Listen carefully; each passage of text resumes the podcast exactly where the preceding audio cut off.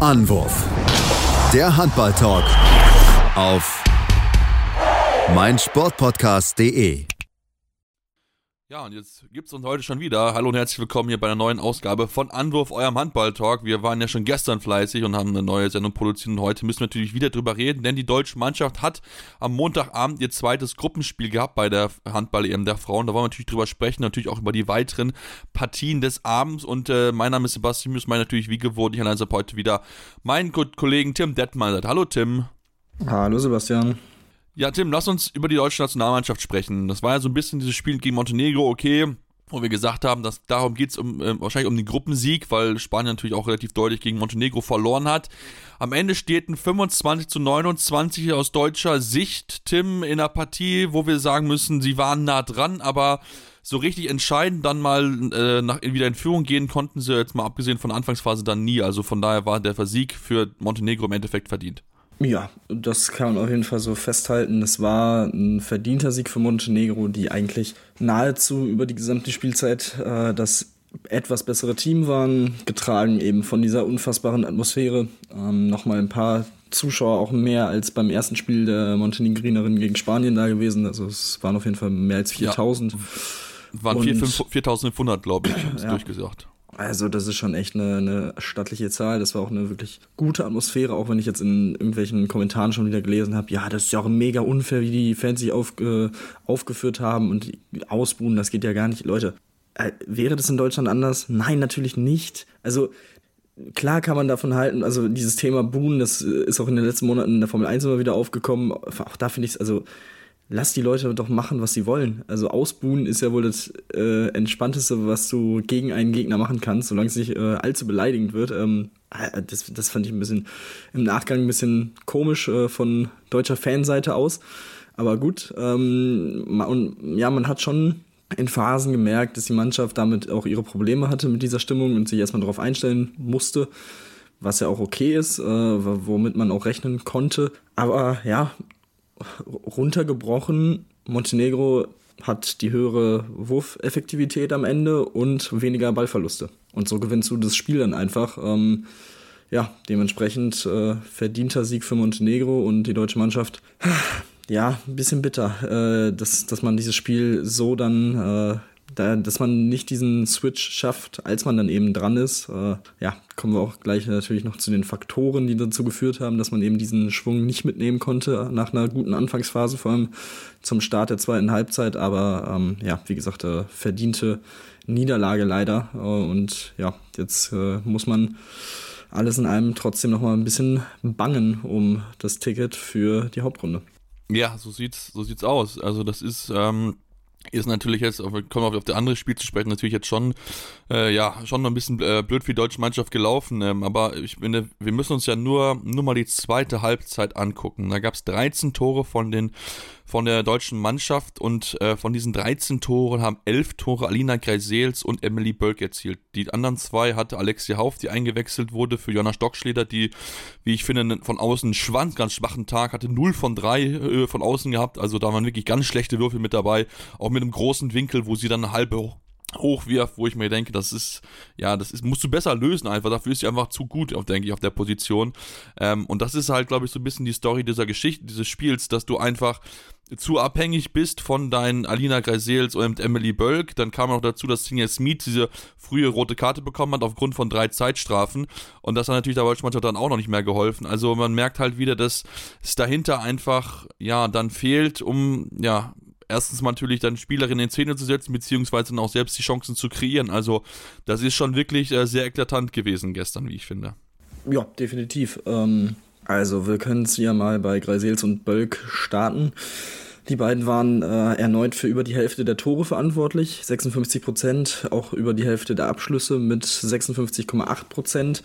Ähm, was gut war, ähm, war, dass Emily Bölk weitergeworfen hat, ähm, obwohl sie viele Fehlwürfe auch hatte. Am Ende 7 von 14, die Quote ist wirklich nicht gut, aber es sind halt auch sieben Tore. Und äh, wenn sonst keiner, abgesehen von Greisels, die Verantwortung übernimmt und äh, ja, die, die, die Klasse dafür hat, dann muss sie das machen.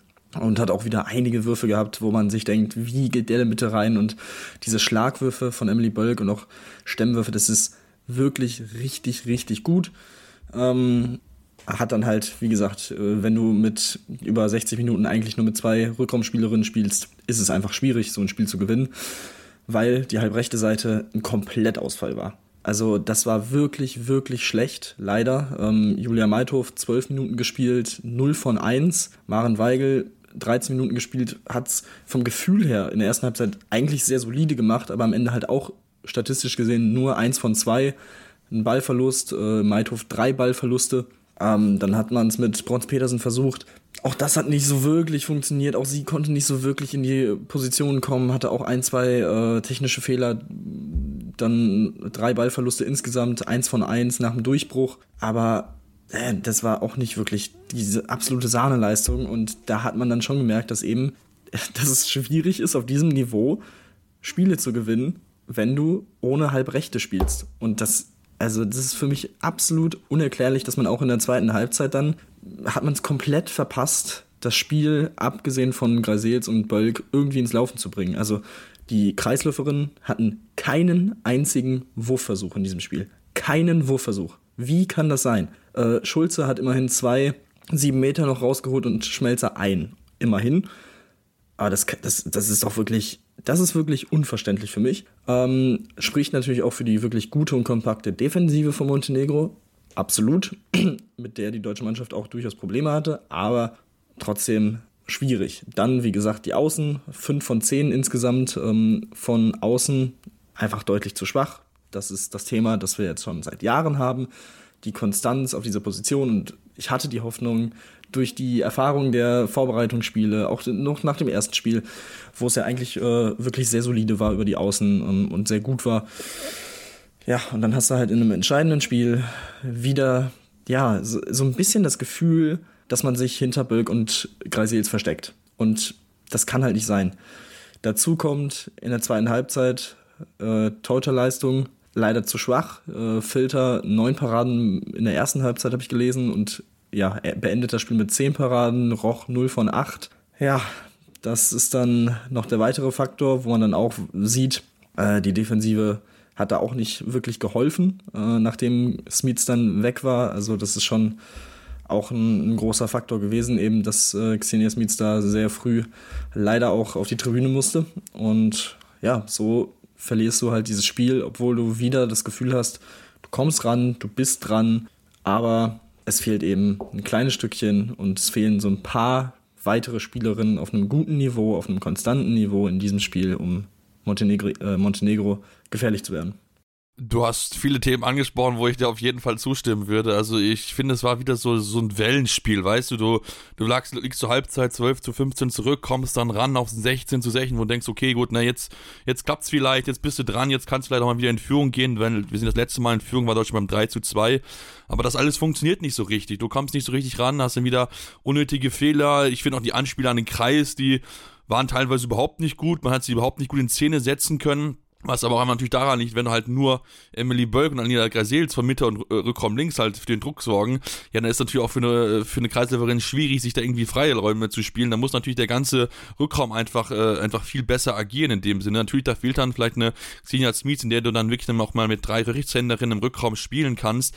Aber es ist natürlich trotzdem irgendwie bezeichnend, dass sie halt nicht diese Breite im Spiel hinbekommen, um dann halt wirklich dann auch mal bewusst den Kreis zu suchen, der dann auch mal den Wurf machen kann.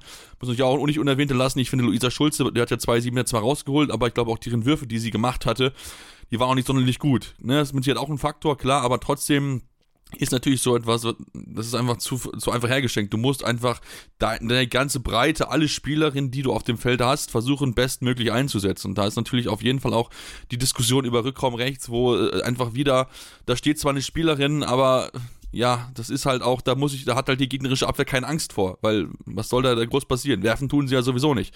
Ne, wenn du, wenn du halt siehst, von die äh, Würfe aus dem, äh, aus dem Rückraum von neun Metern haben nur Emily Bölk und Alina Gresels gemacht. Das ist ja auch bezeichnend dafür, dass wir ohne die Rückraumrechte Position spielen. Also da es muss sich irgendwie was, muss irgendwas her, muss eine Idee her, weil ich meine, klar, wahrscheinlich jetzt mit dem Spiel noch gegen Spanien, wo wir noch reden werden, da wird man schon irgendwie in die Hauptrunde einziehen, aber sagen wir mal ganz ehrlich, realistisch gesehen, dass wir in, in, unter den ersten sechs vielleicht kommen, ist das halt nicht, weil natürlich auch die anderen Mannschaften aus der Gegengruppe, das sind echte Brocken und die werden das konsequent nutzen, wenn du halt nur mit zwei Spielerinnen im Rückraum spielst. Also ähm, das ist schon etwas, wo sich dann auch ähm, vielleicht dann auch Bundestrainer Gedanken machen muss, Tim, inwieweit er vielleicht sagt, okay, hey, das funktioniert gar nicht, muss ich vielleicht jemanden nachnominieren, vielleicht so eine Letizia Quiz, die natürlich klar sehr jung ist, aber das kann ja trotzdem vielleicht so, so, so ein Punkt sein, wo wir sagen, okay, gut, Mädel, du hast nichts zu verlieren, versuch's doch einfach. Ja, das äh, könnte definitiv eine Option sein. Ähm,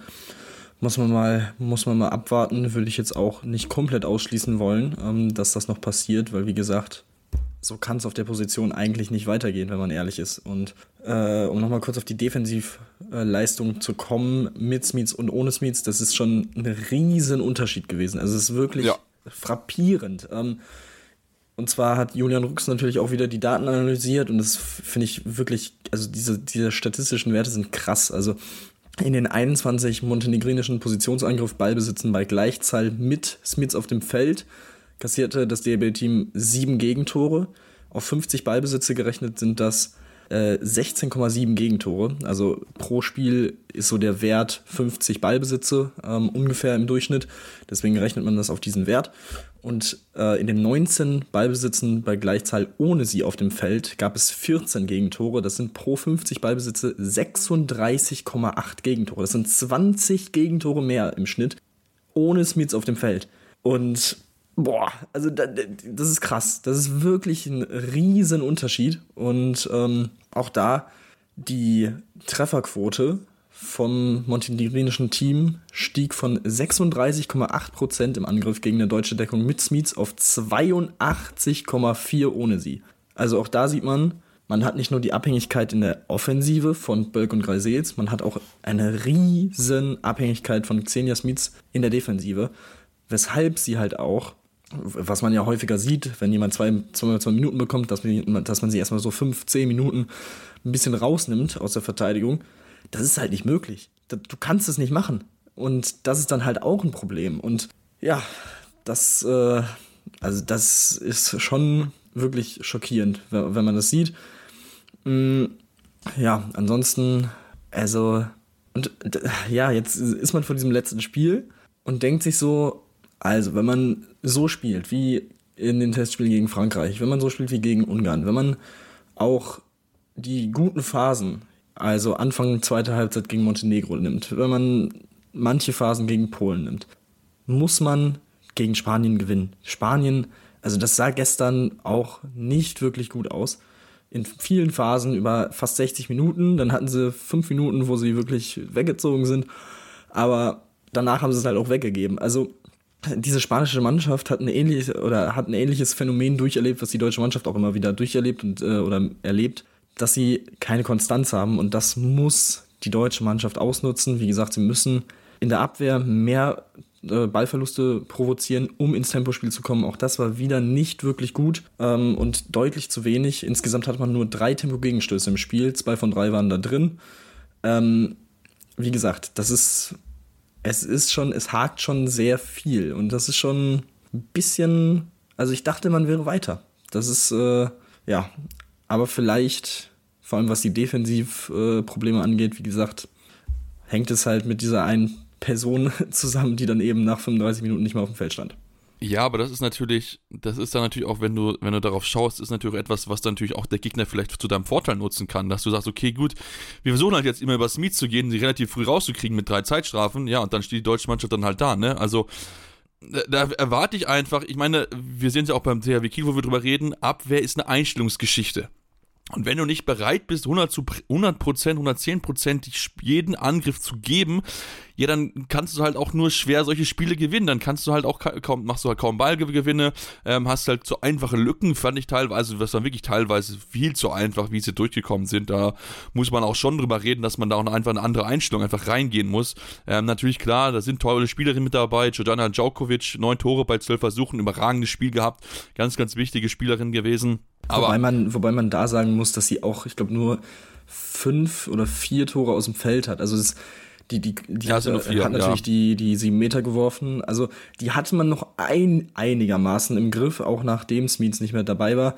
Aber ja, das, das stimmt schon. Ich fand es eher ja, krass zu sehen, wie ideenlos man oder wie, wie lösungsfern man von irgendwelchen ja, Ideen war, um Milena Rajcevic, äh, die Spielmacherin, zu stoppen. Weil also die hat es wirklich sehr, sehr gut gemacht und die, ähm, die Kreisläuferin der Montenegrinerin oder ich weiß gar nicht, ob mehrere gespielt haben, auf jeden Fall eine ist mir sehr aufgefallen, die wirklich konstant in Bewegung war. Vor der Abwehr, hinter der Abwehr. Und also das war richtig, richtig gut. Und natürlich ist es dann schwierig für Abwehr sich darauf einzustellen. Aber auch da kommt das mit den Lücken, das du an, äh, was du angesprochen hast, äh, zustande. Eine Situation wirklich, die komplette 6-0 stand gefühlt auf sieben Metern. Hinter ihnen die Kreisläuferin, die ein Scheunentor aufhat, erstmal einen Platz um sich herum und dann natürlich auch trifft. Das darf halt, also auch wenn sie es gut macht, muss das besser funktionieren und muss man das besser verteidigen. Und ja, da sieht man dann wieder, was eben noch fehlt zu dem nächsten Level. Ja, genau. Also das, das wäre mit Sicherheit auch so ein Thema, was ich halt angesprochen hätte, dass einfach, dass man einfach mit Kreisläuferin nicht so klarkommt. Also da, äh, also wir hatten ja das Gefühl, und ich, das haben wir auch besprochen gehabt, dass wir eigentlich jetzt noch nach den Spielen jetzt mit Markus Gaugisch so, so, ein, so ein richtig gutes Gefühl haben, ne? Gute, gute Ergebnisse haben wir gesehen, tolle Leistung von der deutschen Mannschaft, aber irgendwie ist man jetzt komplett wie in diesen alten Trott reingefallen, als ob es irgendwie ja, es ist eine EM, oh, jetzt, jetzt, jetzt geht's um alles. Jetzt hat man irgendwie so ein bisschen so, so Angst vor der eigenen Courage, so ein bisschen, fühlt sich's an. Und ich finde, dass diese Spiel, diese Mannschaft hat so viel Potenzial, hat Potenzial mit, mit tollen Spielerinnen, ne? Auch wir haben es gesagt, Johanna Stockschläger hat ein gutes Spiel gehabt zu Anfang, jetzt wieder überhaupt nicht gut produ äh, produziert. Also von daher, das, man hat Möglichkeiten, man muss sie halt dann auch nutzen, man muss, muss bereit sein, 110% zu geben, man muss bereit sein, um jeden einzelnen Ball zu falten. Und ich meine, das ist ja auch bezeichnend, dass du halt nur drei Tempo-Gegenstöße hast, also sorry Leute, das ist, da musst du viel, viel mehr machen, da hast du, kannst du mit dem Speed gehen und das natürlich auch dann bezeichnen, dass Alina Grasels ein, äh, ein Fastbreak davon erzielt, also ja, also da muss viel, viel mehr passieren, wenn man wirklich dann jetzt gegen, äh, dann noch ein bisschen mehr erreichen will, wir wollen jetzt natürlich jetzt gleich nochmal nach einer kurzen Pause jetzt gleich über die anderen drei Partien sprechen, natürlich auch über den neuen, über den nächsten Gegner Spanien, den es zum Abschluss dann gibt, denn Tim, das ist noch eine spannende Entwicklung, aber dazu gleich mehr hier bei Anwurf, eurem Handball-Talk. Schatz, ich bin neu verliebt. Was?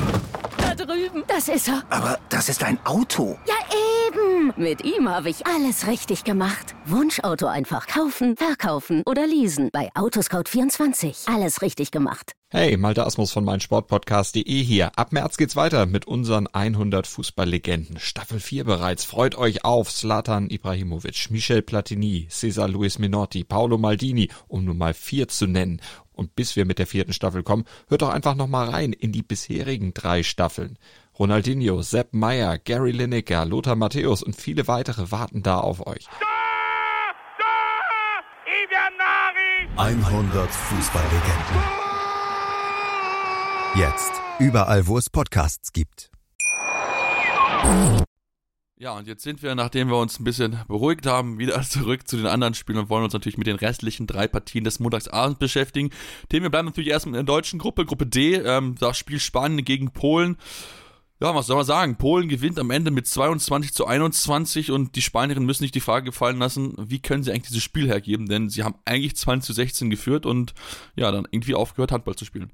Ja, das äh, schien so. Also es war wirklich ganz, ganz komisch, was da in den letzten zehn Minuten abgelaufen ist. Äh, also zehn Minuten Verschluss führt Spanien, wie gesagt, mit 20 zu 16. Dann folgt ein 6 zu 0 auf der Polinnen. Ähm, auch ein bisschen ein Faktor war, dass sich die Torhüterin Mercedes Castellanos, die bis dahin sechs Paraden und 35 Prozent hatte, nachdem sie auch erst eingewechselt wurde, sich knapp fünf Minuten vor Schluss dann noch verletzt hat. Das sah nach so einer äh, ja, ähm, Muskelgeschichte aus. Ähm, also würde ich mal bezweifeln, dass sie bis morgen wieder fit wird. Ähm, ja, und irgendwie hat, war auch da, dieses Spiel war so, so, war interessant zu beobachten. Ich, vom Gefühl her war es nicht auf einem hohen Niveau. Ähm, also die, die Spanierinnen kamen besser in die Partie, nach 17 Minuten mit 7 zu 4 geführt. Ähm, dann kam Polen wieder zurück, 12 zu, 12 zur Pause. Und dann, das fand ich eine sehr interessante Beobachtung, beziehungsweise einen sehr interessanten Fakt. Zwischen Minute 31 und 45 sind ganze sechs Tore gefallen. Es stand quasi zu dem Zeitpunkt 3 zu 3 in der zweiten Halbzeit. Ähm, Also ja, das zeigt auf jeden Fall, dass sich beide Teams, sagen wir mal, sehr schwer getan haben. Ähm, dann gab es zwei Paraden von Castellanos, zwei weitere Fehlwürfe und wie gesagt, dieser 4 zu 0 Lauf, die Spanierinnen eigentlich weg und dann, ja, hören sie auf, Handball zu spielen, machen Fehler, äh, werfen die Bälle weg, auch bei Unentschieden, bei einem vor, weil dann vielleicht der Kopf auch ein bisschen am Rattern ist, oh fuck, wir können das jetzt wirklich noch verlieren, wie, wie geht das? Und ja, auf der anderen Seite bei den Polen auch eine sehr gute Torhüterin ähm, im Kasten mit Adriana Placek. 10 Paraden, 38 Prozent. Und äh, ja, alles in allem haben die Polen dann einfach äh, die Nerven behalten, sind zurückgekommen und holen sich den ersten Sieg bei einer Euro nach 13 sieglosen Spielen. Äh, zuvor ein Unentschieden und zwölf Niederlagen und äh, haben jetzt tatsächlich die Chance auf die Hauptrunde gewahrt damit. Ähm, sollte Deutschland unentschieden spielen gegen Spanien oder gewinnen, ist es auf jeden Fall sicher. Und äh, ja, bei einer deutschen Niederlage holen wir auf jeden Fall mal äh, den Taschenrechner raus und gucken dann mal, weil äh, gut, klar, Polen kann natürlich auch gegen Montenegro punkten, dann ist äh, das noch natürlich hinfällig. Aber ich gehe jetzt einfach mal davon aus, dass Montenegro das gewinnt und dann hätten alle drei Teams zwei Punkte nach dem letzten Spieltag. Ja, das wäre auf jeden Fall ich sag mal so, für einen neutralen Beobachter natürlich ein fantastisches Szenario.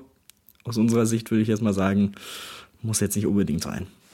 Ja, definitiv. Das muss nicht unbedingt sein. Also das wäre dann, das wäre dann ein großes Rechnen wirklich. Also geht es dann um, um Tordifferenzen und so weiter. Also wenn Deutschland verliert, dann maximal mit zwei Gegentoren, dann wäre man weiter, glaube ich, wenn ich das richtig verstanden habe. Aber das, und wenn man mit drei dann verliert, dann wird es dann äh, groß rumgerechnet, wie viele Tore da man Ende erzielt hat. Also das wollen wir natürlich möglichst nicht, dass die deutsche Mannschaft sich da irgendwie in irgendwelche Rechenspiele reintun, sondern einfach, dass sie da hingeht und am besten ja mal überzeugend gewinnt gegen Spanien, einen guten Auftritt zeigt. Denn wie gesagt, Spanien hat jetzt nicht unbedingt überzeugend bisher gespielt. Dazu jetzt noch die erneute Verletzung ihrer Torhüterin. Was natürlich auch ein Riesenrückschlag ist für die spanische Mannschaft. Das ist dann, wenn zwei deiner Keeperinnen gleich wegfallen, das kannst du einfach nicht mehr eben so auf, auffangen. Das ist natürlich ein, ein Riesenrückschlag für die Mannschaft, aber trotzdem, ich finde auch, sie haben sich jetzt noch nicht so, ja, so richtig überzeugend gespielt. Wie gesagt, also von daher sollte das eigentlich für die deutsche Mannschaft jetzt nochmal ja, so eine, Möglichkeit sein, jetzt noch Selbstvertrauen zu sammeln mit Blick auf die Hauptrunde. Ähm, und wenn auch dort in der Hauptrunde da warten schon, schon einige Brocken, dann lass uns mal Thema auf die, auf die Spiele gucken in der Parallelgruppe C. Und äh, ja, das waren sehr, sehr klare Ergebnisse. Wenn wir uns angucken, Niederlande spielte gegen Nordmazedonien. Gut, war fast klar, dass Niederlande gewinnt. Am Ende heißt es 30 zu 15 aus Sicht der Niederländerinnen. Also die haben ja, mal wirklich auch wieder äh, aufs Gas gedrückt und Nord Nordmazedonien ist einfach nicht konkurrenzfähig bei den Frauen. Das muss man, glaube ich, ganz klar so zusammenfassen. Ja, das äh, muss man auf jeden Fall so zusammenfassen. Ähm, wieder ein sehr, sehr schwacher Start ins Spiel von Nordmazedonien. 1 zu 6 nach sieben Minuten. Da hatte Jareten Holte im niederländischen Tor bereits fünf Paraden und eine Quote von 83 Prozent. Ja, da war das Spiel schon entschieden, tatsächlich nach sieben Minuten. Ja. Ähm, insgesamt einfach mal ein paar, paar Fakten zu diesem Spiel. Ähm, für die Niederländerin waren es die zweitwenigsten Gegentore in der Euro-Historie. Der Bestwert sind 13 Gegentore gegen die Ukraine 2010. Nordmazedonien verliert jetzt zum fünften Mal in Folge bei einer Euro und ich würde mich weit aus, ich lehne mich nicht weit aus dem Fenster, wenn ich sage, sie werden den bisherigen Negativrekord aus den Jahren 06, 08 im nächsten Spiel einstellen. Ähm, kein Team erzielte so wenige Tore nach zwei Spielen bei einer Euro wie Nordmazedonien mit 29. Ähm, die Wurfquote wieder katastrophal 39 Prozent. Und die Niederländerinnen, auch wenn sie hier deutlich gewinnen, trotzdem mit elf Ballverlusten. Ähm, also das müssen sie im letzten Spiel gegen die Französin definitiv minimieren, weil sonst äh, wird das auf jeden Fall eher schwierig, dieses Gruppenfinale zu gewinnen. Und ja, da geht es ja wirklich um zwei absolut wichtige Punkte, auch im Hinblick auf die Halbfinal-Ticketvergabe. Und äh, ja, dementsprechend alles in allem, ja, das war, also ich glaube, ich habe das Spiel tatsächlich auch nach zehn Minuten dann ausgemacht, weil ich gesehen habe, ja gut, das äh, reicht dann, dann konzentriere ich mich auf die deutsche Mannschaft. Ähm, gut. Aber, ich muss, ja. aber ich muss sagen, äh, es gibt von der ERF ja wieder diesen Match Predictor und ich habe tatsächlich ungelogen dieses Spiel 30 zu 15 getippt. Das war, also da, da muss ich echt sagen, oh. das war schon stark. Als ich das gesehen habe, erstmal schön 20 Punkte abgesahnt. Wichtig. Da äh, hebe ich natürlich meinen un, unimaginären Hut vor dir, Tim, dass du das genau danke, getippt danke. hast, das Ergebnis. Ähm, ich glaube, das andere Ergebnis in der Gruppe C hast du wahrscheinlich nicht getippt, denn damit hatten, glaube ich, die kühnsten Optimisten nicht gerechnet, dass Frankreich mit 35 zu 21 gegen Rumänien gewinnt. In der Partie man hat, okay, gut, vielleicht Rumänien kann da vielleicht mithalten, aber die hatten ja gar keine Chance, Rumänien. Also sie waren ja wirklich von Beginn an chancenlos gegen eine überragende französische Mannschaft. Ja, das, äh, also Rumänien kann 15 Minuten mithalten. Da stand 7 zu 7, danach ein 4 zu 0 Lauf des Olympiasiegers zwischen der 15. und 20. Minute, die diese Partie oder der dieser Partie entscheidet. Äh, in dieser Phase wurden Neagu und Pinter geschont. Und das war so ein Thema auch dann vor dem Spiel, wo man sich gefragt hat, okay, wie machen wir es denn jetzt? Schonen wir die beiden für eben das letzte Spiel, was elementar wichtig ist für uns zu gewinnen gegen Nordmazedonien oder eben nicht? Und Neagu hat, glaube ich, wenn ich es richtig im Kopf habe, nur diese 15 Minuten in der ersten Halbzeit gespielt und danach in der, zumindest in der ersten Halbzeit gesessen komplett und dann ist Frankreich auf sechs weggegangen vor der Pause und das Spiel war entschieden. Interessante Taktik. Weil wenn man ganz ehrlich ist, dieses rumänische Team, das, also auch das wäre eine Riesensensation, wenn die gegen Nordmazedonien verlieren. Also das, das, das kann ich mir nicht vorstellen. Und na, also ich glaube, da hätte man nicht so äh, aktiv äh, die Spielerin schon sollen müssen, um eine Chance zu haben, in diesem Spiel vielleicht was zu reißen. So ist es nicht zustande gekommen. Äh, für Frankreich ist es der beste Start bei einer Europameisterschaft. Ähm, zwar 2014 und 2018 auch schon zwei Spiele, zwei Siege, aber dieses Jahr natürlich jetzt eine deutlich höhere Tordifferenz. Ähm, der höchste Sieg für Frankreich bei einer Euro war dieses Spiel tatsächlich. Zuvor 29 zu 16 gegen, lustigerweise Nordmazedonien, aber 2012. Für Rumänien sechste Niederlage in Folge bei einer Euro, neuer Rekord. Ähm, und, das fand ich interessant, erstmals seit 1998 ist Rumänien mit zwei Niederlagen in einer Euro gestartet. Ähm, damals waren es sogar fünf, bis man das letzte Spiel gewinnen konnte und zumindest noch Elfter wurde. Aber ja, schauen wir mal. Äh, also, es würde mich sehr wundern, wenn sie jetzt äh, noch eine dritte Niederlage in Folge dazu bekommen. Das kann ich mir irgendwie nicht vorstellen, auch wenn sie jetzt nicht so unbedingt sehr gut aussahen in dem Spiel. Aber also Nordmazedonien ist wirklich deutlich, deutlich schlechter. Ja, ja, definitiv. Aber ich meine, wenn du mal guckst, Bianca Bas Basialiou, eins von acht das ist schon wirklich, also, das ist schon wirklich eine Wurkunde, die man sehr, sehr selten sieht. Und ich kann es ich kann's auch nicht nachvollziehen, warum man Christina Neaguta einfach schon auf die Bank gesetzt hat. Also, ich meine, wofür machst du sowas? Ich meine, das hilft dir, hilft dir ja nicht. Ich meine, gegen, gegen Nordmazedonien wirst du auf jeden Fall gewinnen und hier kannst du vielleicht noch, noch Punkte mitnehmen Richtung äh, Hauptrunde. Aber gut, man hat sich jetzt so entschieden und dann äh, schauen wir mal, äh, ja, was es, was es bringen wird, wenn sie in Nordmazedonien verlieren. Ich glaube, dann, dann wird in Rumänien, da werden da ganz, ganz viele Köpfe rollen, glaube ich, da bin ich mir ganz, ganz sicher. Aber ich glaube nicht, dass das äh, passieren wird. Ja, dann gucken wir natürlich ein bisschen auch schon voraus, Tim, auf die heutige Begegnung. Da sind ja einige spannende Spiele, die anstehen. Dänemark gegen Schweden. Für Dänemark ein ganz, ganz wichtiges Spiel. Ähm, Gerade äh, natürlich vor dem Hintergrund, falls wirklich Slowenien in die nächste Runde einziehen könnte, dann, könnten, dann könnte das für Dänemark wirklich eine, eine sehr, sehr schwere Hauptrunde werden. Genau, ja. Interessantes Duell auf jeden Fall ähm, zwischen den beiden. Der direkte Vergleich spricht ein bisschen eher für Dänemark, haben auch die letzten beiden Spiele gegen Schweden gewonnen bei den letzten beiden Europameisterschaften, aber sehr, sehr knappe Spiele. Einmal mit zwei Toren gewonnen, einmal mit einem Tor gewonnen. Ähm, davor die beiden Spiele hat Schweden gewonnen. Also ich glaube, das ist ein sehr, sehr ausgeglichenes Spiel. Ähm, ich bin, bin sehr gespannt drauf. Also die Dänen haben mich in der zweiten Halbzeit schon sehr überzeugt gegen äh, Serbien. Ähm, das war wirklich gut, beziehungsweise eigentlich auch schon zum, zum Ende der ersten Halbzeit.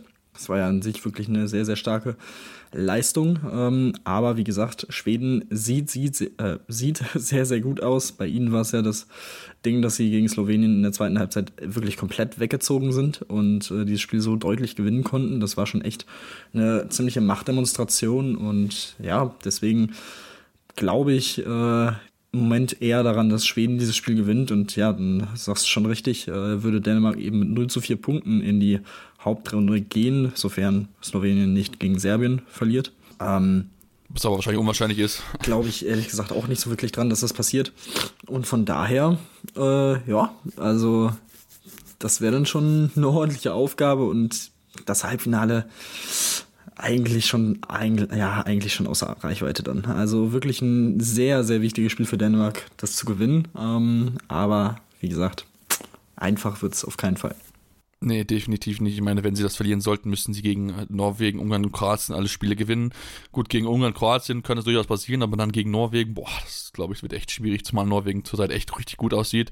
Also von daher, ähm, schauen wir mal, was heute passiert. Uns gibt es dann natürlich dann spätestens am Donnerstag natürlich wieder, wenn wir gucken, was die deutsche Mannschaft sich dann, was dann gezeigt haben, worüber, äh, ob sie sich gesteigert haben gegen Spanien. Dann gucken wir natürlich dann auch ein bisschen voraus auf die Hauptrunde. Deswegen unbedingt den Podcatcher und abonnieren, unseren Podcast abonnieren, äh, könnt das überall machen. Natürlich auch gerne Rezensionen da lassen lassen. Bei iTunes und Spotify habt ihr die Möglichkeit, uns gerne 5 Sterne zu geben, aber auch gerne konstruktive Kritik. Was können wir besser machen? Woran können wir arbeiten?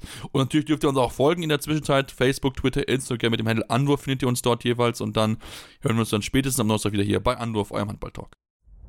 Anwurf. Der Handball-Talk auf meinsportpodcast.de. Schatz, ich bin neu verliebt. Was? Drüben. Das ist er. Aber das ist ein Auto. Ja, eben. Mit ihm habe ich alles richtig gemacht. Wunschauto einfach kaufen, verkaufen oder leasen. Bei Autoscout24. Alles richtig gemacht. Wie baut man eine harmonische Beziehung zu seinem Hund auf? Puh, gar nicht so leicht. Und deshalb frage ich nach, wie es anderen Hundeeltern gelingt, beziehungsweise wie die daran arbeiten. Bei Iswas Dog reden wir dann drüber. Alle 14 Tage neu mit mir, Malte Asmus und unserer Expertin für eine harmonische Mensch-Hund-Beziehung, Melanie Lippisch. Iswas Dog mit Malte Asmus. Überall, wo es Podcasts gibt.